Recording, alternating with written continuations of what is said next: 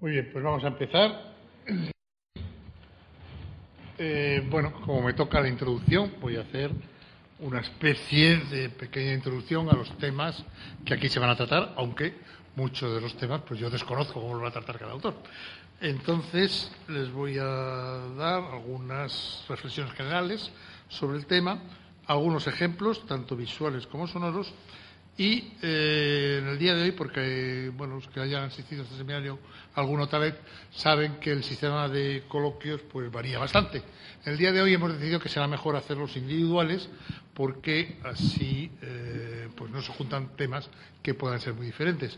Sobre todo porque además tenemos interés en un artista que nos va a presentar alguna obra práctica sobre este particular, como el José María Cruz Novillo, pues en que le podamos dirigir las preguntas a él y no en un eh, todo revuelto de los tres ponentes de hoy. Bien, hoy eh, empezamos eh, con una comunicación mía que se llama Percepción Artística Dividida y Sentidos Compartidos.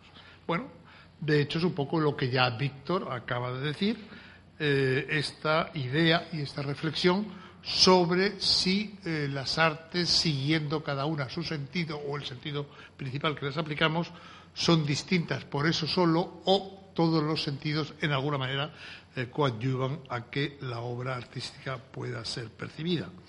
De cualquier manera, digamos que esto viene incluso, pues en alguna manera, eh, orientado por el hecho de lo que eh, creemos desde tiempo bastante lejano, que son precisamente los sentidos. Y que no estaría de más recordar que los sentidos, tal como los conocemos hoy, tal como están enumerados, pues son lo que una práctica académica ha determinado desde hace muchos siglos, pero tampoco podemos estar seguros de que sean una cosa absolutamente objetiva y absolutamente inamovible. Son esos sentidos porque nos trabajamos bien con ellos, pero hay gente que opina que ha habido más sentidos o que hay más sentidos y gente que opina que en realidad hay menos sentidos de verdad porque hay sentidos importantes y sentidos menos importantes. En cualquier caso, los sentidos que son, pues son simplemente las facultades que tenemos los seres humanos, o los seres en general, pero vamos a hablar de personas aquí, eh, son las facultades que tienen para aplicar al mundo sensible y poderlo conocer o intentar conocerlo mejor de alguna manera. Con los sentidos, pues vivimos, aprendemos, conocemos, etcétera. Y con ellos, pues hemos realizado también eso que hoy día llamamos arte. Cada arte eh, se ha dicho que pertenece a un sentido, lo cual no es enteramente cierto eh, desde dos puntos de vista. Desde el primero que ya ha dicho eh, Víctor, cuando ha citado a Kandinsky y a Adorno, eh, pues, hice algún curso con Adorno y sé que él pensaba verdaderamente que había una unidad, un sustrato de unidad en todas las artes.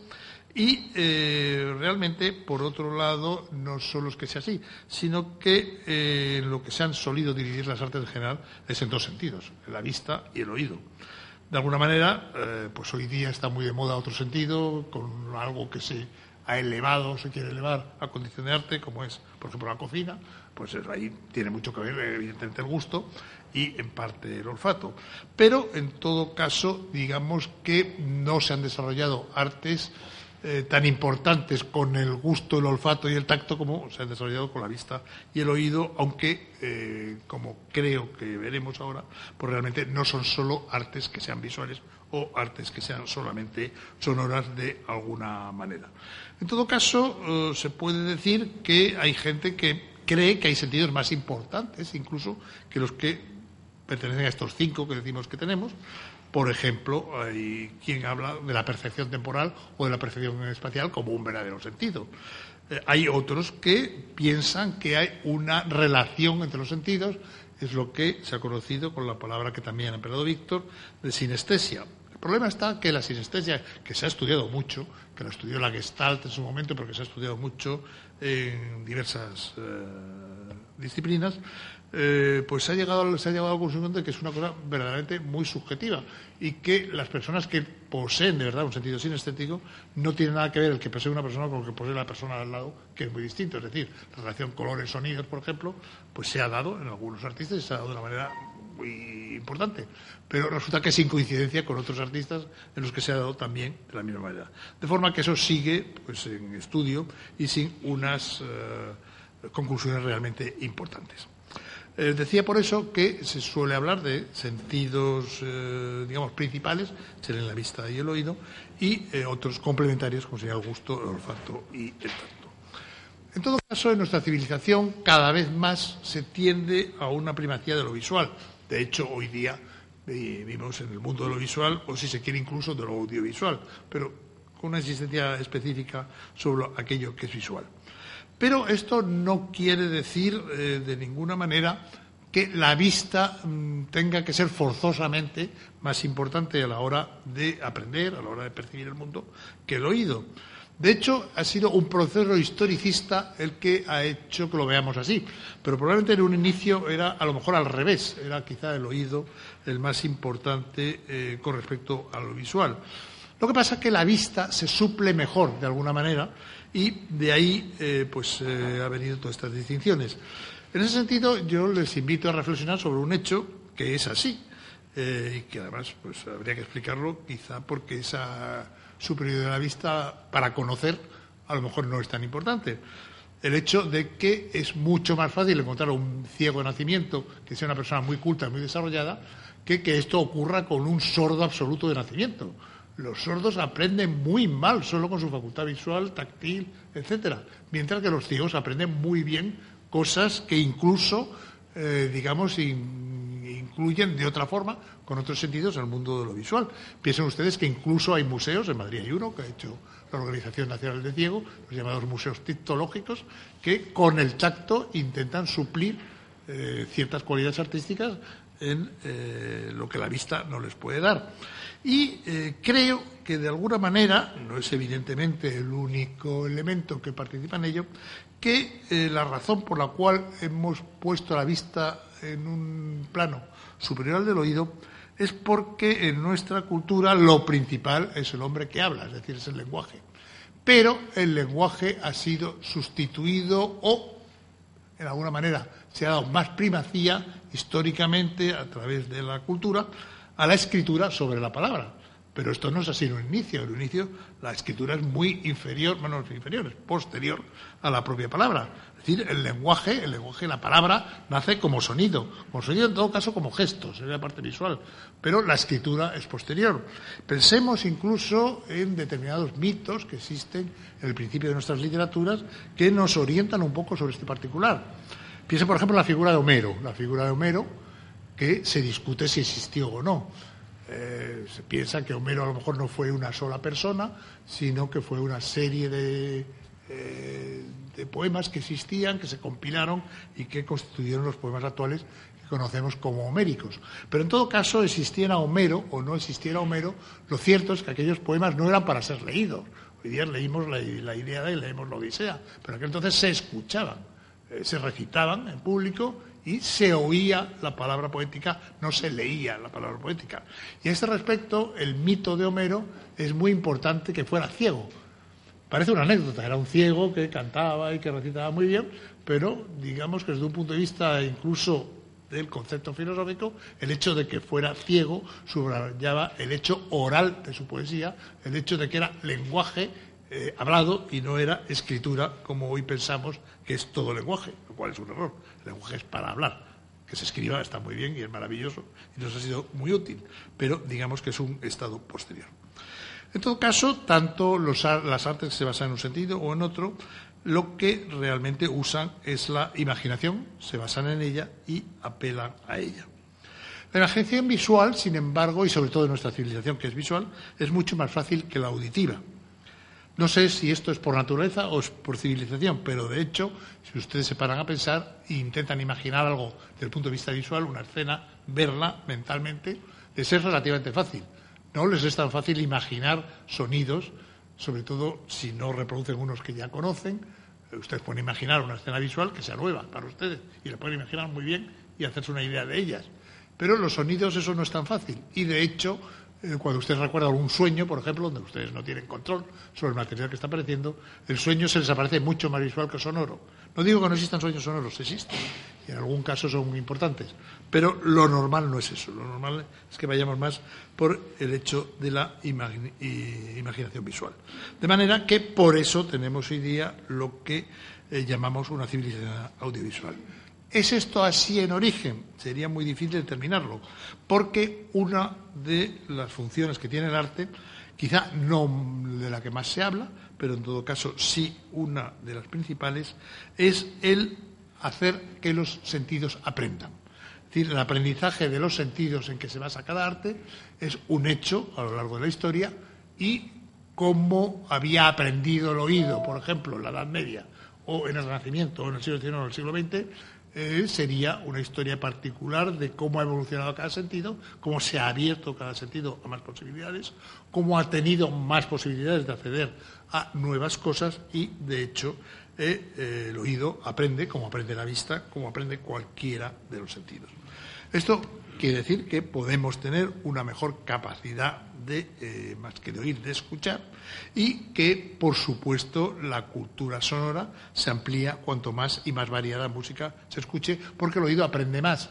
No estoy hablando ahora de gustos, no estoy hablando ni siquiera de eh, calidad de lo que se está escuchando, sino que estoy hablando de variedad de lo que se está escuchando, a través de la cual podemos tener una percepción muchísimo más variada, muchísimo más aguda y muchísimo más eh, comprometida con las variantes que antes, pues a lo mejor se englobaban dentro de cosas eh, digamos que eran mucho mayores y menos determinadas lo que se pueda hacer hoy.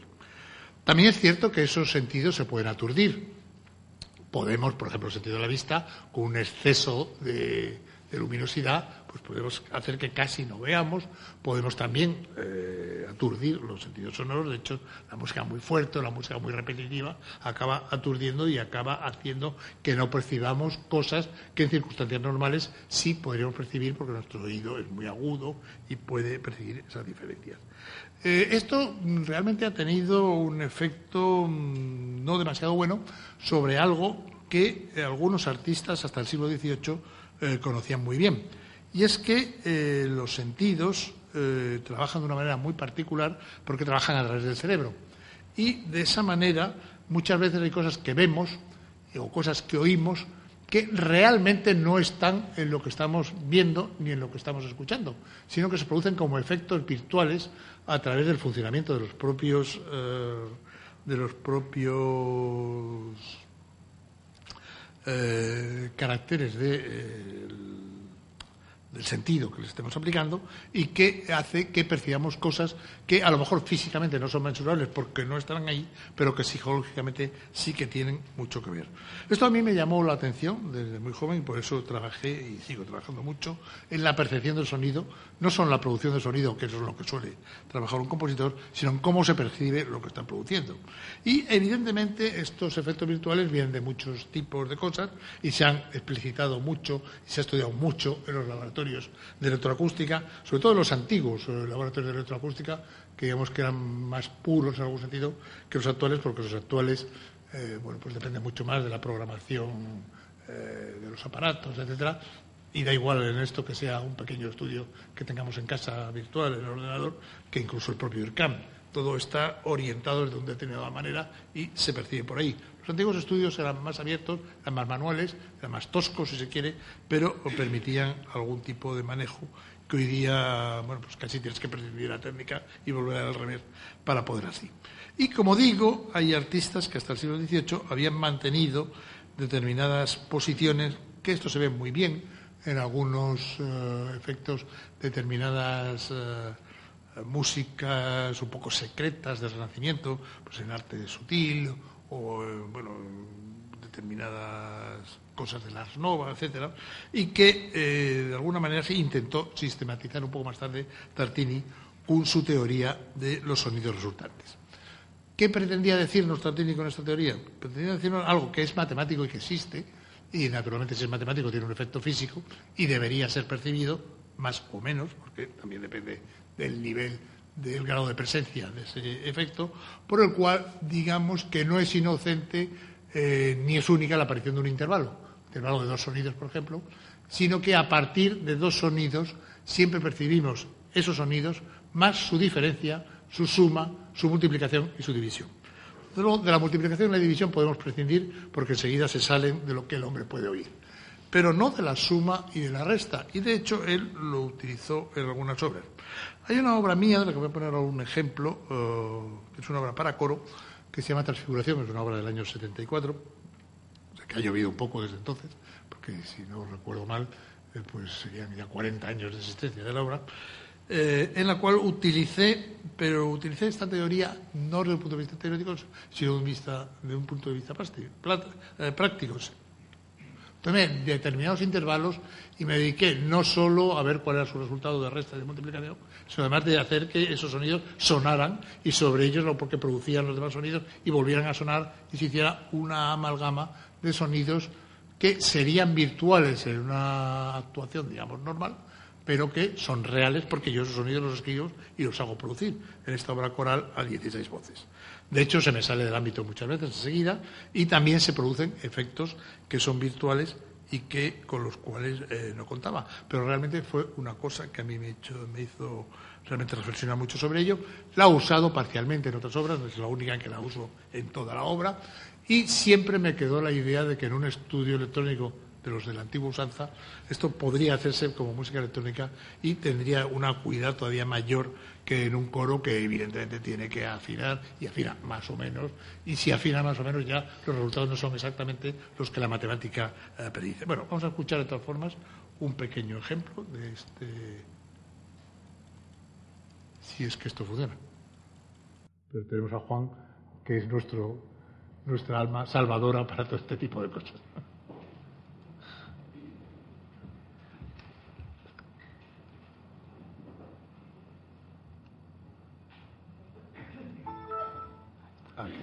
Bueno, pues esto es un pequeño ejemplo de transfiguración. Es un, es un ejemplo, no es la obra. La obra tiene una cierta duración. Como digo, es para un coro a 16 voces reales, lo cual no quiere decir que lo tenga que cantar 16 coristas. Se ha hecho con 16 coristas, pero puede ser cualquier múltiplo de 16.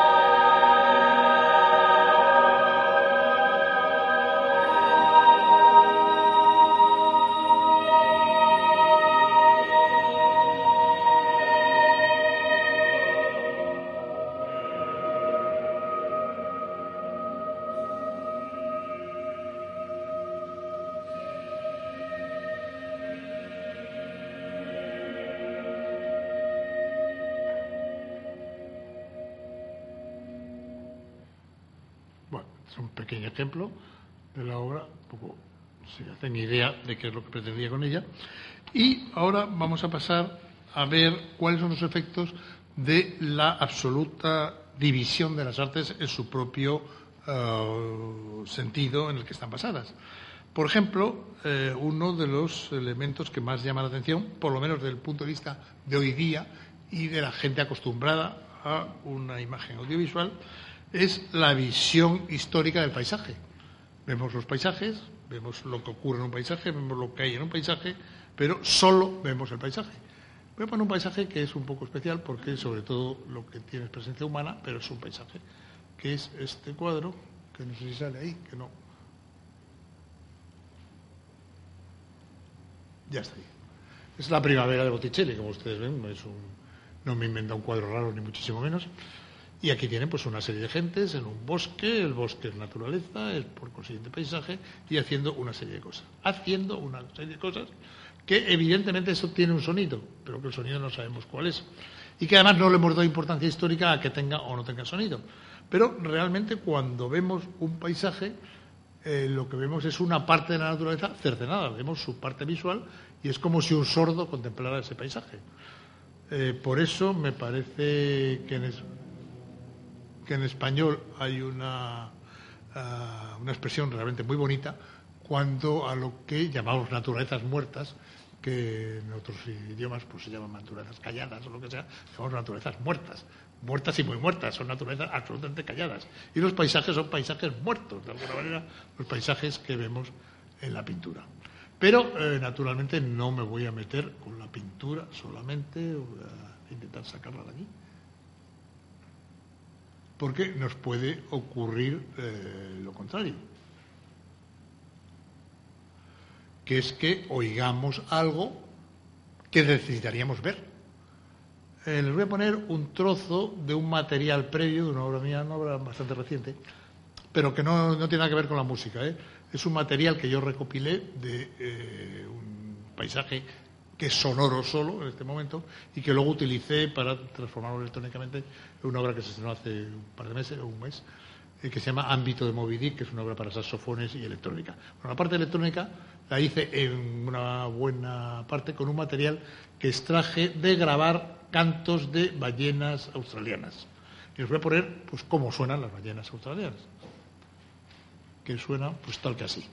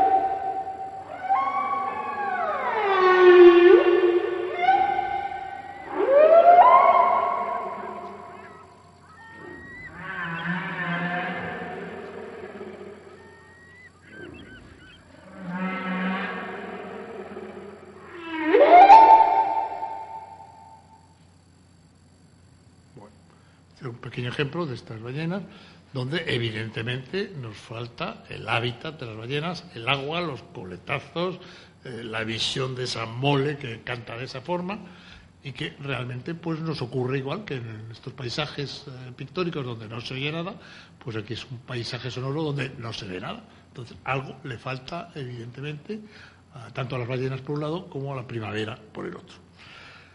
Naturalmente, este tipo de consideraciones no es ningún invento mío, ni es nada nuevo lo que les estoy contando, eh, porque de hecho esto ha llevado a que eh, mucha gente se planteara de qué manera se pueden integrar los sentidos dentro de las artes, de qué manera se pueden crear artes que integren a la mayor parte de, eh, de sentidos posibles. Antes se ha hablado de los museos tiptológicos, pero podríamos hablar de un concepto que se introduce a partir de los años 70 con la obra del canadiense Murray Schaeffer, que es el de música ecológica, música que te lleva a escuchar paisajes, por ejemplo, eh, paisajes sonoros que tienen su componente visual, evidentemente, o que eh, te llevan a paisajes que son urbanos o de eh, producción humana, como es una escuela pues que se ha corrido mucho por el mundo a partir de autores como Luc Ferrari, etcétera, y que naturalmente el propio Schaeffer también eh, inició con su famosa experiencia de grabar durante en años sucesivos en días iguales y horas iguales eh, la actividad del puerto de Vancouver y cómo eso iba cambiando a lo largo del tiempo. Bueno, pues era un tipo de paisaje sonoro, pero solo sonoro en ese sentido. Y por ello realmente ha habido oh, compositores, también pintores, que han intentado crear géneros que podríamos llamar mixtos, que de alguna manera integran eh, diversos sentidos. Eh, no me refiero a géneros mixtos en el sentido que, por ejemplo, la ópera es un género mixto, porque, digamos, ahí bueno, eso funciona de otra manera. La ópera la hemos visto mucho a lo largo de estos cursos en el pasado. Y, de hecho, aunque es un intento de música que tiene elementos visuales y elementos sonoros, pues, sin embargo, digamos que no es exactamente la problemática que estamos intentando evocar aquí. Sí, en cambio, la de determinados artistas, sobre todo a principios del siglo XX, que tenían un cierto sentido sinestético y que les gustaba trabajar con diversos sentidos y que eh, intentaban poner en contacto estos sentidos entre sí en una obra de arte. Hay un artista en ese sentido que creo que es el que llegó o intentó llegar más lejos, que es el ruso Alexander Scriabin. Scriabin eh, compuso una obra que se llama Prometeo, por el fuego, es un concierto para piano y orquesta, en el cual tiene además unos elementos visuales claros. Creo que en alguna vez hemos hablado también en estos cursos de esta obra, que en su momento, pues evidentemente lo que tenía como proyección eh, visual era bastante primitivo porque la tecnología de la época lo era, pero que modernamente, por ejemplo, en alguna universidad americana se ha rehecho lo que él quería hacer y con unos resultados que no sé si eran exactamente los que quería Scriabin, pero que en todo caso son bastante más prometedores. Claro, el problema de Scriabin le pasaba lo que a todos los sinestésicos, que es que su correspondencia de sonidos y de eh, colores, que los tiene en sus escritos, y se sabe que el amarillo era un fa sostenido, y tal, bueno, todo ese tipo de cosas, pues, eh, bueno, a él le parecía eso, pero a otros artistas les parecía otras correspondencias. Entonces no había manera de unificar aquello. Aún así, Scriabin persistió y en el momento de morir, que fue una lástima que muriera relativamente joven, él murió cincuenta y pocos años, cuarenta y tantos años, eh, con motivo que le picó una, una mosca del carbunclo en un labio y murió de una septicemia, estaba componiendo una obra que realmente no, quedan, no han quedado más que materiales sueltos y que probablemente era una locura, pero era una locura genial lo que él intentaba hacer. Era una obra que se llamaba Mysterium y en la cual intentaba que la obra de arte participara por igual todos los sonidos. Entonces, una obra que él quería hacer en un templo hindú, en la que había sonidos, evidentemente, él era músico de origen, en la que había cosas visuales, eh, como estos aparatos que él utilizó para el Prometeo, pero en el que había cosas táctiles, también la gente tenía que tocar cosas o sentir cosas físicamente, y también había cosas gustativas y olfativas. ¿Cómo se organizaba todo esto? Pues él no lo llegó a concretar muy exactamente porque murió, como digo, cuando estaba componiendo la obra. Y fue una lástima porque realmente esta obra a lo mejor hubiera sido verdaderamente horrorosa, pero en todo caso hubiera sido un primer paso en algo que muy poca gente ha intentado reeditar después y la verdad que con bastante poco éxito. Pero sí es cierto que hemos hablado mucho del audiovisual y de cómo se perciben las cosas visualmente eh, que pueden ser también orientarse sonoramente o el sonido como se puede orientar visualmente, eh, sí es cierto que la música hay elementos no solo visuales, sino que incorporan como mínimo de una manera importante el sentido del tacto. Porque la música se produce por vibraciones y pensemos que el tacto, estamos acostumbrados a que el tacto es algo que asimos con las manos, pero esto no es así. El tacto es la sensibilidad de la piel del cuerpo humano por cualquier sitio y que las vibraciones interfieren táctilmente también en el cuerpo humano. Es decir, que algo que estamos oyendo en una gran orquesta o en una obra electrónica nos lo podemos acusar no solo por el oído, no solo por la vista, si es un audiovisual, sino incluso por algún tipo de eh, apertura del tacto a ello. Yo recuerdo siempre que uno de mis maestros, el importante compositor y olvidado desgraciadamente compositor, Gerardo Gombau, decía, siempre él había vivido la guerra civil en Madrid, no lo había hecho porque era muy joven, pero sí lo había sufrido. Y él decía que el efecto físico de determinadas cosas musicales es un efecto que se corresponde a efectos táctiles que no tienen nada que ver con la música.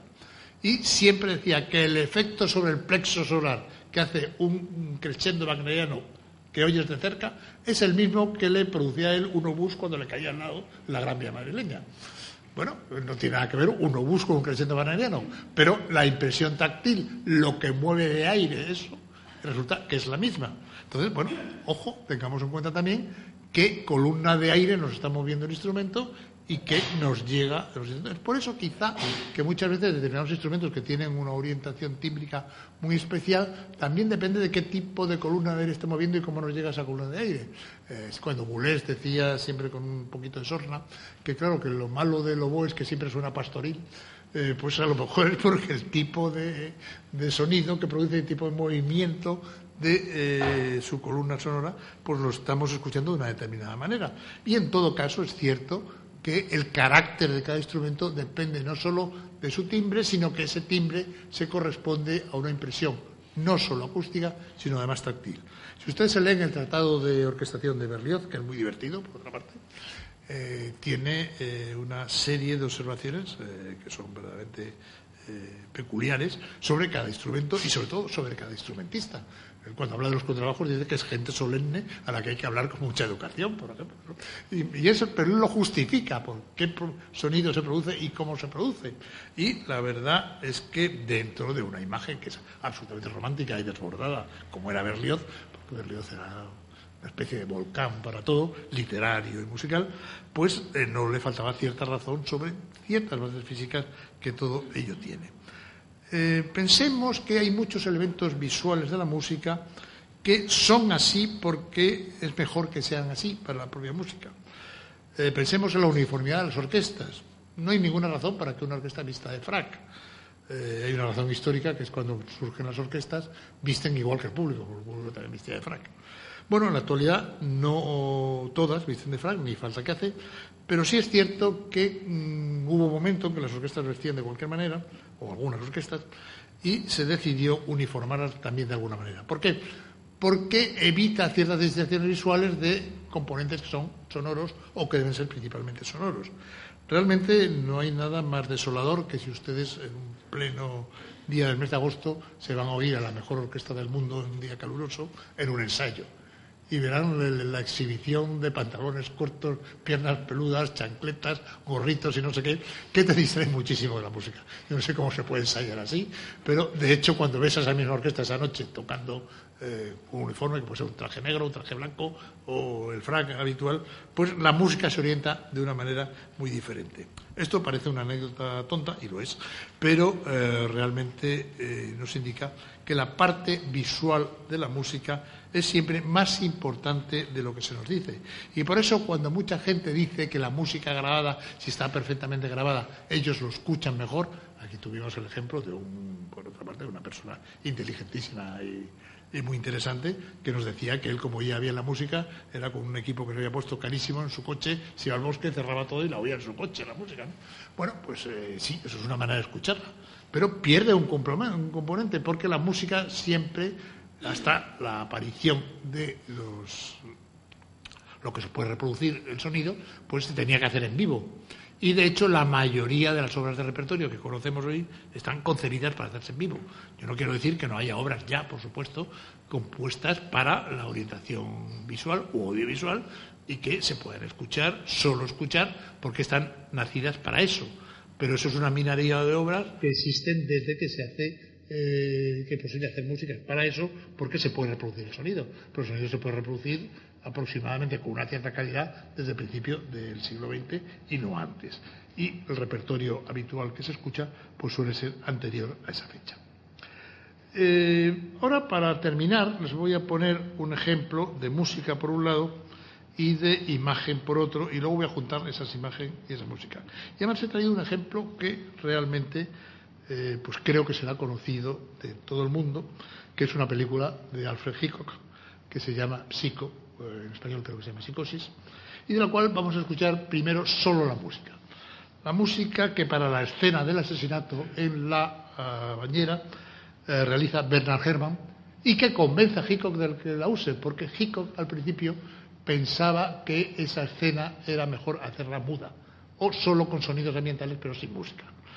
Eh, Herman le hace una música, Hitchcock queda convencido y vamos a escuchar la música eh, por separado. Y veremos cómo esa música por separado es relativamente elemental y realmente como obra solo para escuchar, pues a lo mejor no tiene demasiado interés. Vamos a escuchar primero la música que Bernard Herrmann hizo, un trozo que él llama de software en la suite para Psycho.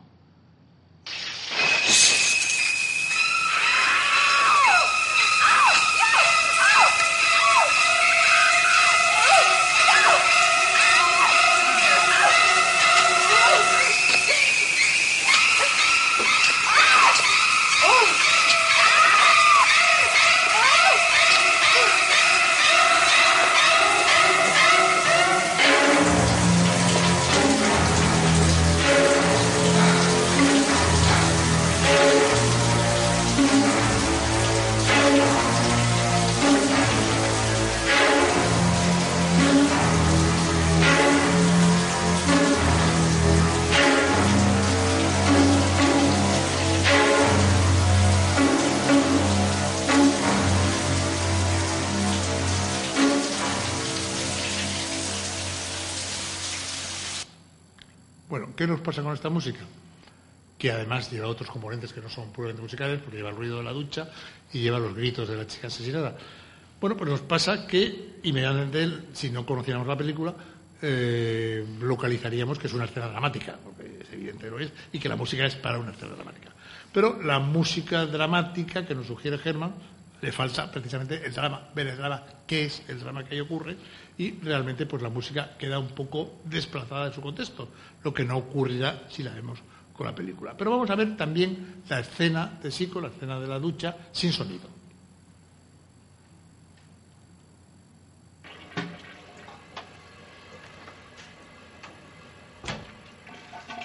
Voy a intentar quitar el sonido.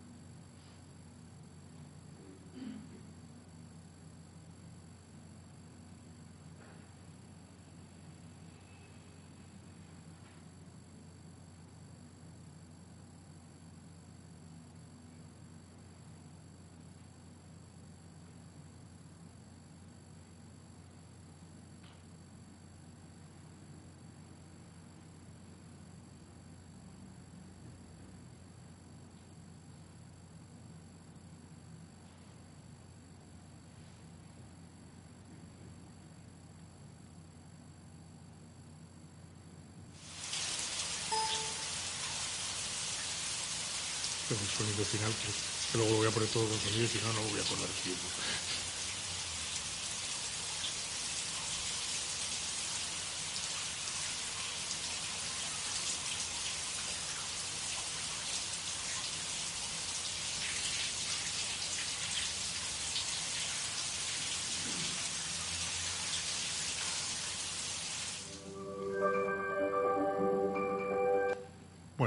Esta es la escena, la famosa escena de Sico, sin sonido y sin música. Digo sin sonido y sin música porque eh, la secuencia lleva una parte inicial de sonido, el sonido del váter, el sonido de la ducha, y la música no entra hasta que aparece Norman Bates disfrazado de su mamá con el cuchillo y ahí empieza la música de Bernard Herrmann y el sonido va después de que acaba la música de Bernard. ¿Qué es lo primero que vemos en esta secuencia? Pues vemos una cosa realmente eh, que llama mucho la atención. Esta secuencia tal cual, entera, con su música y con su sonido, siempre se ha considerado una de las más perfectas de la historia del cine policiaco, de thriller, de suspense, como se le quiera llamar. Sin embargo, esta escena, vista así, lo primero que nos, esta secuencia, lo primero que nos llama la atención es que es excesivamente larga y en alguna manera redundante. Y creo que si la vemos con su sonido y su, música, no lo es, sino que adquiere su verdaderamente dimensión dramática, la que pensaba uh, Hickok, y de alguna manera se consigue una buena integración entre lo que es sonoro y lo que es visual, que eh, muchas veces en el cine eh, no se consigue tanto, pero en este caso creo que es de los más conseguidos de la historia de la música. Debo decir que este ejemplo, que yo he trabajado a mi manera también, pero se lo debo a un gran músico de cine, que es Alejandro Román. Esto está forma parte de la tesis de la que yo fui presidente de su tribunal, eh, que hizo sobre música de cine, una tesis verdaderamente maravillosa, de lo mejor que cito nunca, no solo en España, sino en cualquier sitio, sobre música de cine que hizo Alejandro Román. Y quiero citarlo aquí para que, bueno, me quiero eh, hacer pasar por autor total de un ejemplo que he sacado de otro sitio, pero que creo que viene muy a propósito por aquí. Vamos a escuchar la escena completa, escuchar y ver.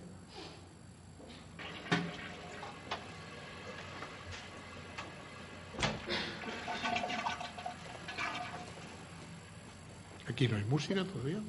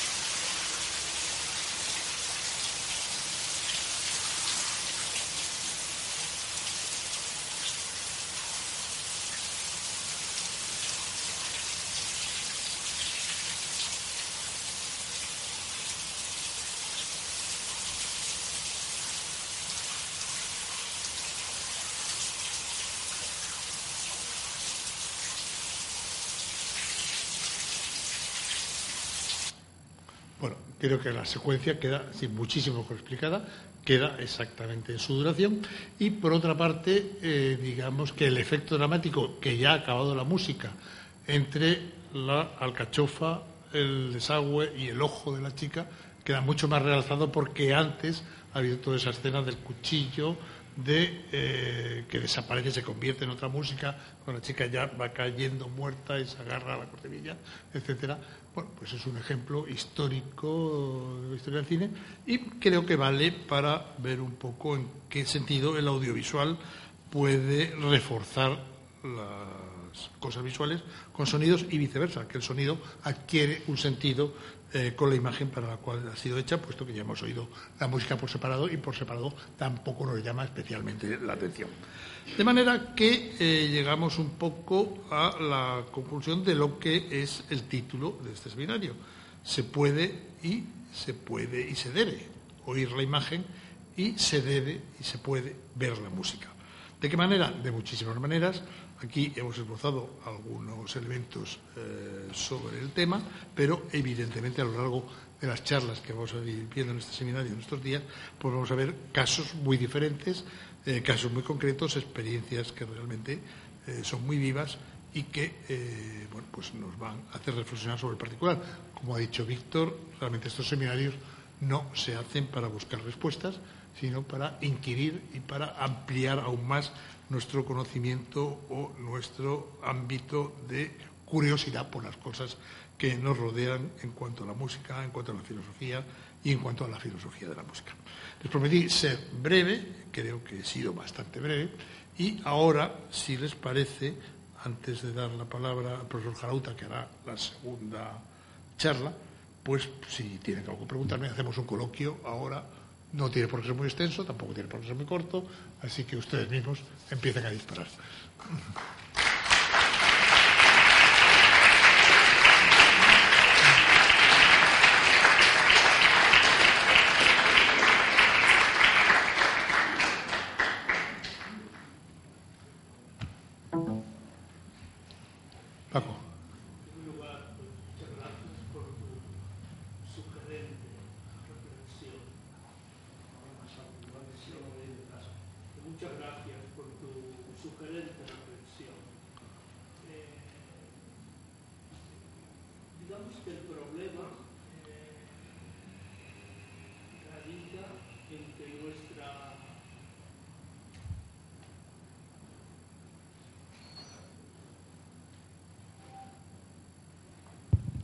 Que el problema, y ya lo has dicho, eh, radica en que nuestra teoría de los sentidos, eso que matricialmente se llamó sensibility en el 700 inglés y que los empiristas ingleses y escoceses abordaron de una forma temática, ha quedado definitivamente atrás.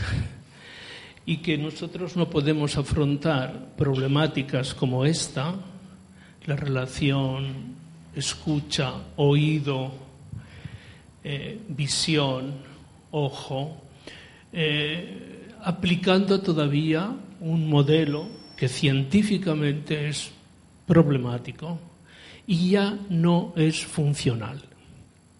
Y que todos los avances de la neurociencia, todavía no han producido los instrumentos críticos para la revisión histórica de los modelos que hemos aplicado y que yo mismo voy a intentar aplicar en, mi aproximación, que va a ser tremendamente clásica. Entonces, este es un desasosiego que estamos planteando problemas y solamente nos concedemos la licencia de decir, va bene, digamos, eh, nos falta el instrumento de análisis. Todavía no sabemos si en esa sinestesia a la que te refieres, eh, el sistema que rige el oído y el sistema que rige la visión tienen un punto de encuentro, de articulación, de orgánica y fisiológica, y que de alguna forma nos explicaría de alguna manera mejor, más convincente, esa aproximación, esa frontera que tipológicamente ha quedado prácticamente establecida por los grandes teóricos del sistema sensorial y que hoy debe y es da capo revisado.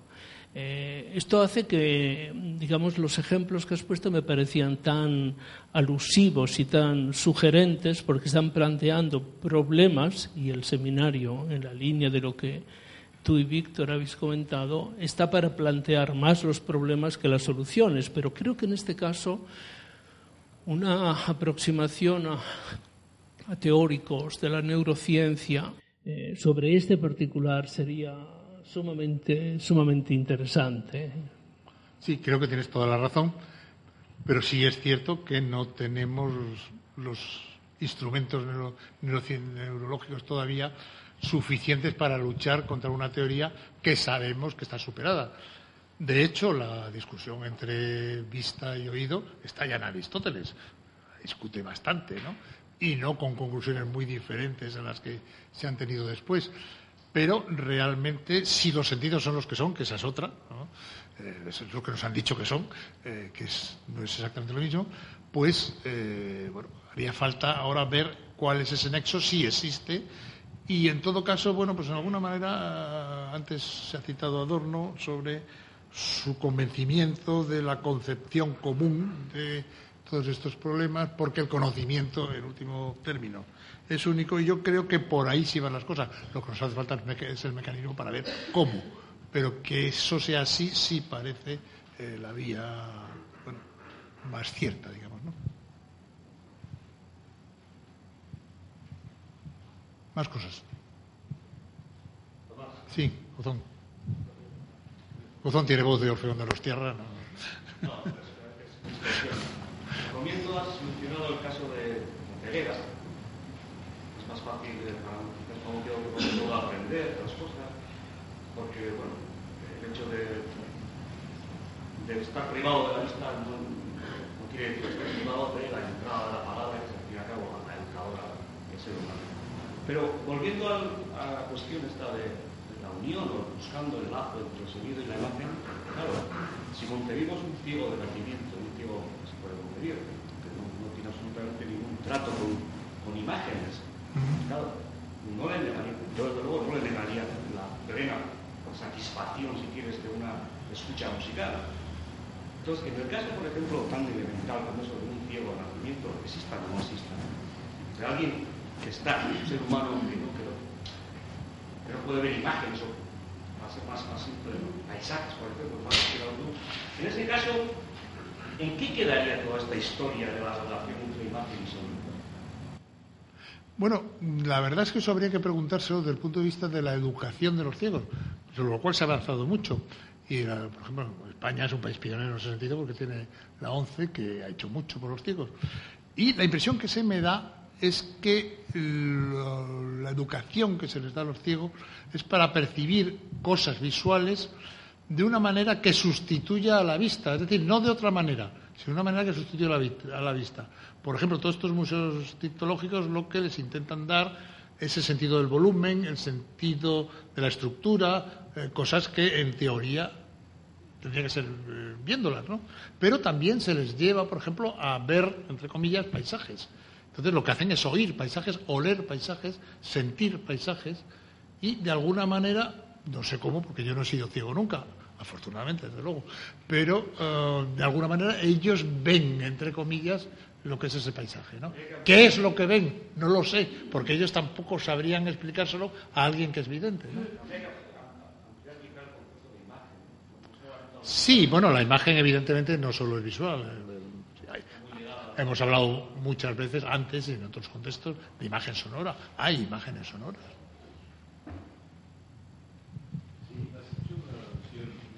Interesante. Al principio has hecho una alusión muy interesante a la posibilidad de que la percepción espacial y temporal fuera un sentido también, ¿no? Y, luego cuando has, has, presentado las dos versiones de Shower con sonido y con y, con, y sin sonido, era clarísimo, efectivamente, la percepción del paso del tiempo, del decurso del tiempo, era completamente diferente, totalmente diferente, sin sonido y con sonido. ¿no?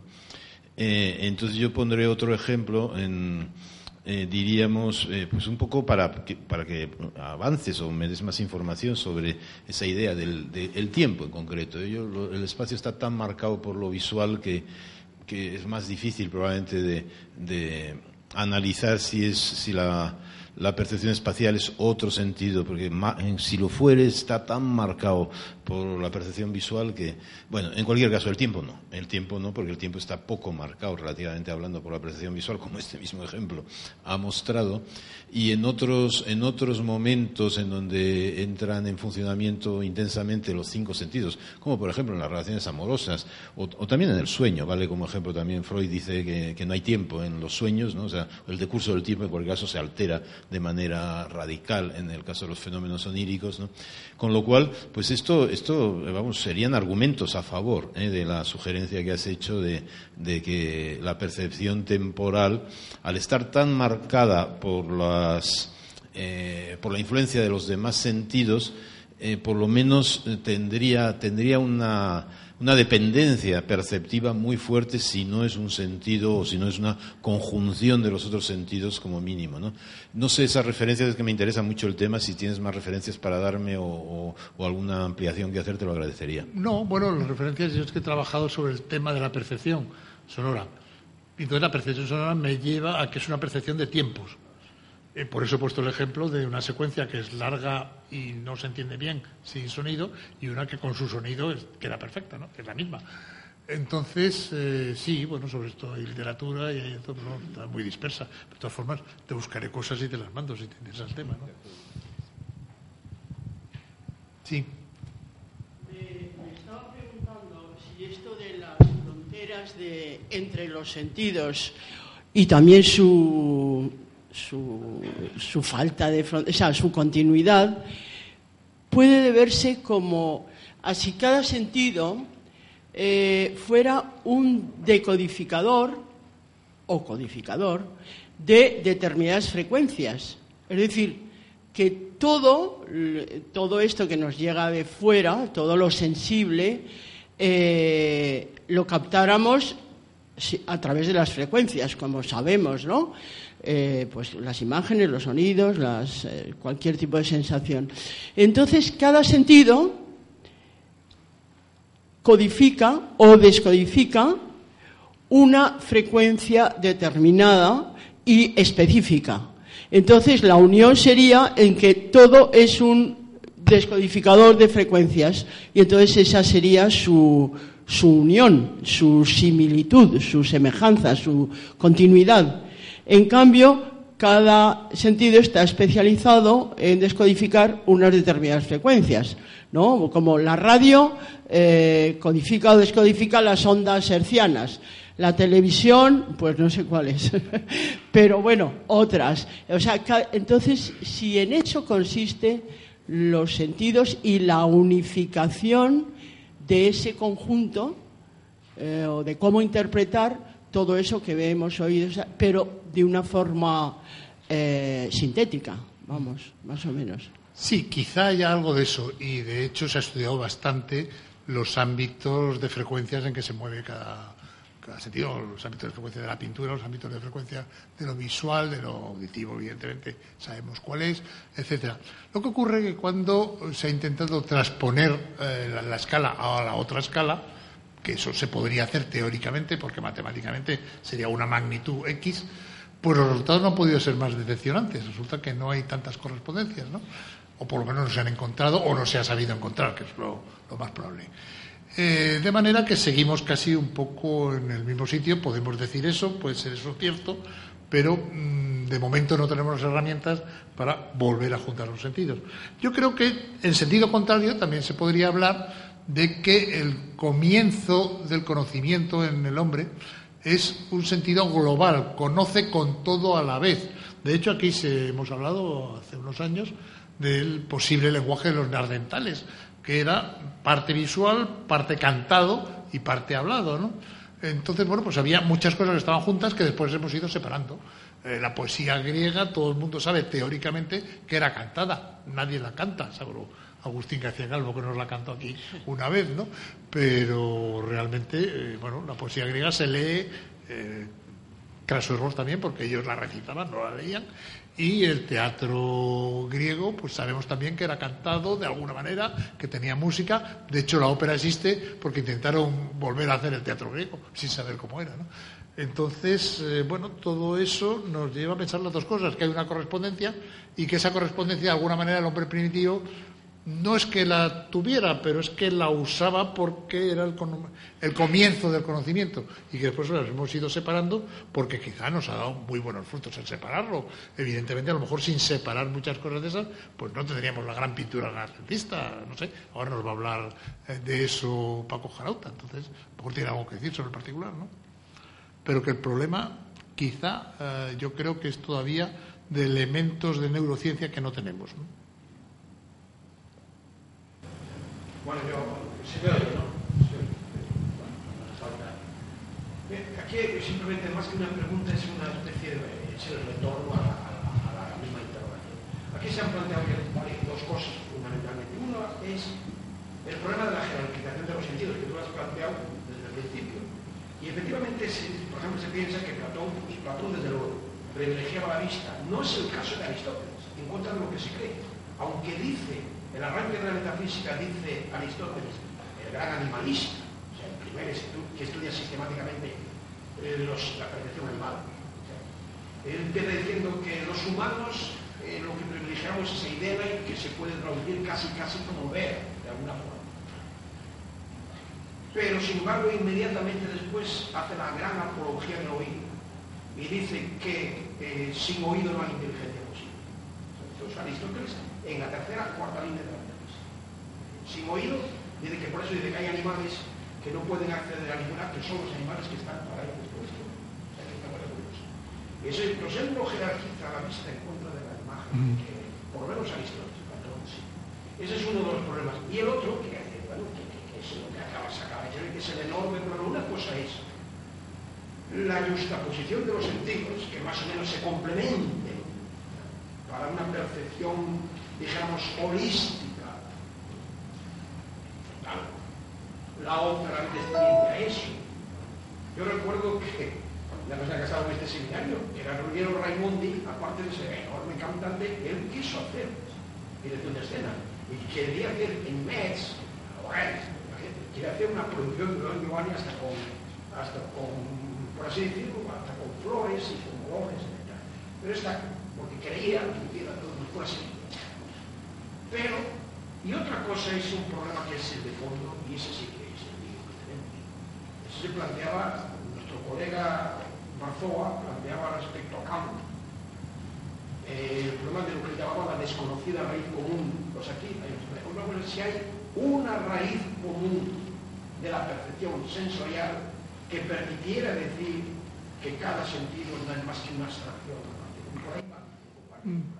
Sí, eh, bueno, algunos antropólogos, algunos antropólogos sostienen que en el hombre primitivo sí existe esa raíz, que, le- hemos perdido, ¿no? Tampoco lo demuestran muy allá, ¿no? Porque realmente los antropólogos estudian sociedades primitivas, pero actuales. Y las sociedades primitivas actuales no son tan primitivas, no son neandertales, evidentemente, ¿no?